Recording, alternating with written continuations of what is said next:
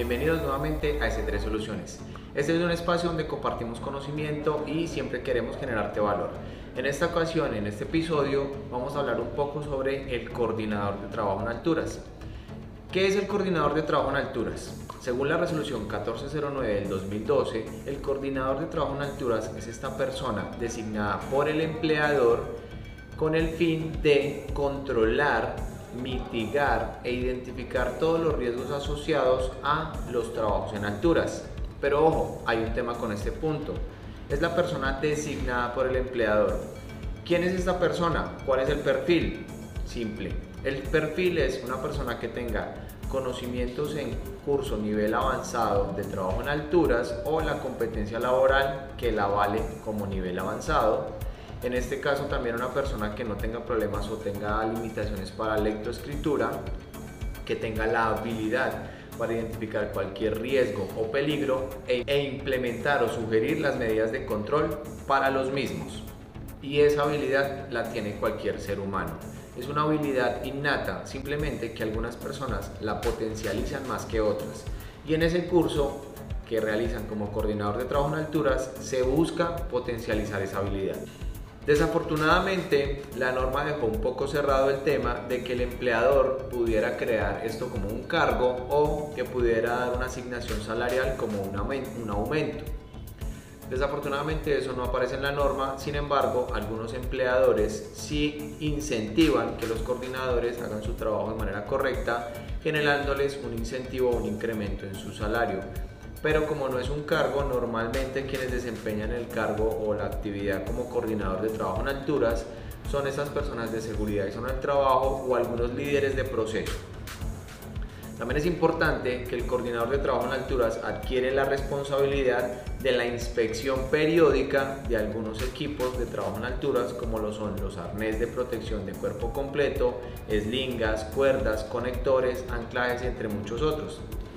Estas inspecciones en especial de todos estos elementos se limita simplemente a un control preventivo con el fin de identificar u obtener hallazgos de mejora, tales como si tenemos equipos en mal estado que requieran salir de circulación o equipos que requieran algún tipo de mantenimiento. Si es responsabilidad de cualquier coordinador de trabajo en alturas realizar la inspección periódica ¿sí? y dar el aval de operación de todos los sistemas de acceso se le consideran sistemas de acceso a aquellos elementos utilizados para el desplazamiento en trabajo en alturas. Ejemplo, escaleras, andamios, plataformas, eh, cuerdas, entre muchos otros. Estos elementos deben ser inspeccionados periódicamente por el coordinador de trabajo en alturas y este debe emitir un concepto como un aval o como un elemento diciendo que el equipo ya no puede seguir en operación, justificando el porqué. Otra responsabilidad del coordinador de trabajo en alturas es la de implementar las medidas de control o los planes de acción sugeridos al momento de identificar el riesgo y peligro asociado a la tarea en el momento y en el sitio previo a la ejecución de la tarea o el trabajo en alturas. Pero uno de los factores, uno de los problemas con la que se enfrentan ese tipo de personas como el coordinador de trabajo en alturas es que no cuenta con los recursos necesarios para poder implementar estos o estos controles eh, pero todo parte desde que se hace el diagnóstico para el programa de protección contra caídas. Es decir, cuando llega al sitio y pregunta o solicita el equipo de rescate o los, los equipos como camillas o botiquines o cualquier elemento que sea necesario para el control o la prevención o la atención de una emergencia en caso de un accidente de trabajo en alturas, pues muchas veces no se cuenta con esos elementos en sitio porque nunca se ha planteado la necesidad y nunca los han comprado. Entonces el coordinador necesita mucho del apoyo de su empleador, ya que el empleador fue el que lo designó, pero el empleador no se está quitando la responsabilidad, la responsabilidad es directa del empleador, simplemente que se la delegó a una persona que puede ayudarlo, ya que estudia y se prepara para esas tareas en específico. Entonces, si un coordinador hace una sugerencia a su empleador, este debería acatar la sugerencia o la recomendación, ya que esa persona se preparó para lo que el empleador lo está solicitando o lo está demandando. Es importante que los trabajadores tienen que reportar y estar en constante comunicación con estos coordinadores. Ahora, quiero eliminar y que tengamos en cuenta un mito con los coordinadores de trabajo en alturas. Como dije en un principio, los coordinadores de trabajo en altura no son un cargo nuevo, son un cargo que ya existía en la organización, como por ejemplo líder de mantenimiento, personal de seguridad y del trabajo, técnicos instaladores o personal operativo. Son cargos que ya existían y que son productivos en una organización. El tema de coordinador de trabajo en alturas es una responsabilidad adicional a cualquiera de esos cargos.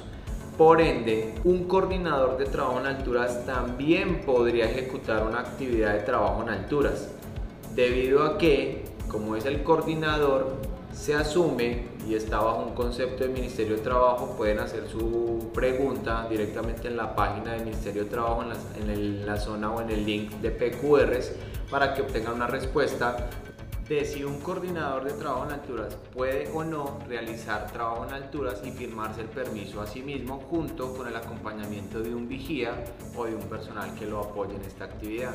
Y en teoría el ministerio dice que sí, pues asume que un coordinador que se preparó para identificar los riesgos y peligros y que está diseñado, preparado para evitar la ocurrencia de un accidente ante cualquier trabajo en alturas, pues no pondría en riesgo su propia vida. Entonces, Bajo ese concepto sí se puede contar con un coordinador de trabajo en alturas que también sea operativo porque es un cargo existente en la organización. No cometan el error de que si le solicitan que verifique o avale un trabajo de dos personas, vaya al coordinador y el coordinador diga, pero debo subir al techo a verificar si las líneas de vida están buenas, entonces necesito otro coordinador para que me firme el permiso de trabajo en alturas pero luego viene ese otro coordinador y también dice necesito subir a verificar, entonces se nos vuelve un ciclo sin fin, señores, entonces la cosa no es tan así. No lo llevemos a extremos que realmente no son porque estas normas no están diseñadas para entorpecer los procesos productivos, sino garantizar la seguridad durante los procesos productivos.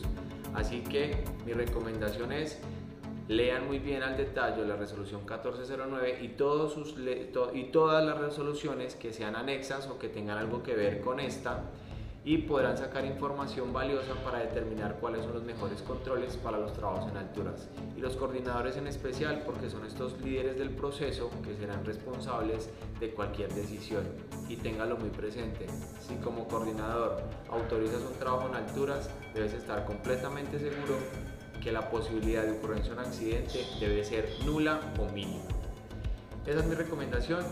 Muchísimas gracias por su tiempo. Espero esto les haya aportado valor. Si tienen dudas, inquietudes, por favor déjenmelas en los comentarios. Estaré muy pendiente respondiendo. También los invitamos a que nos sigan en todas nuestras redes sociales como S3 Soluciones y también con nuestro canal aliado arroba contame pues. Así que muchas gracias y nos vemos en un próximo video.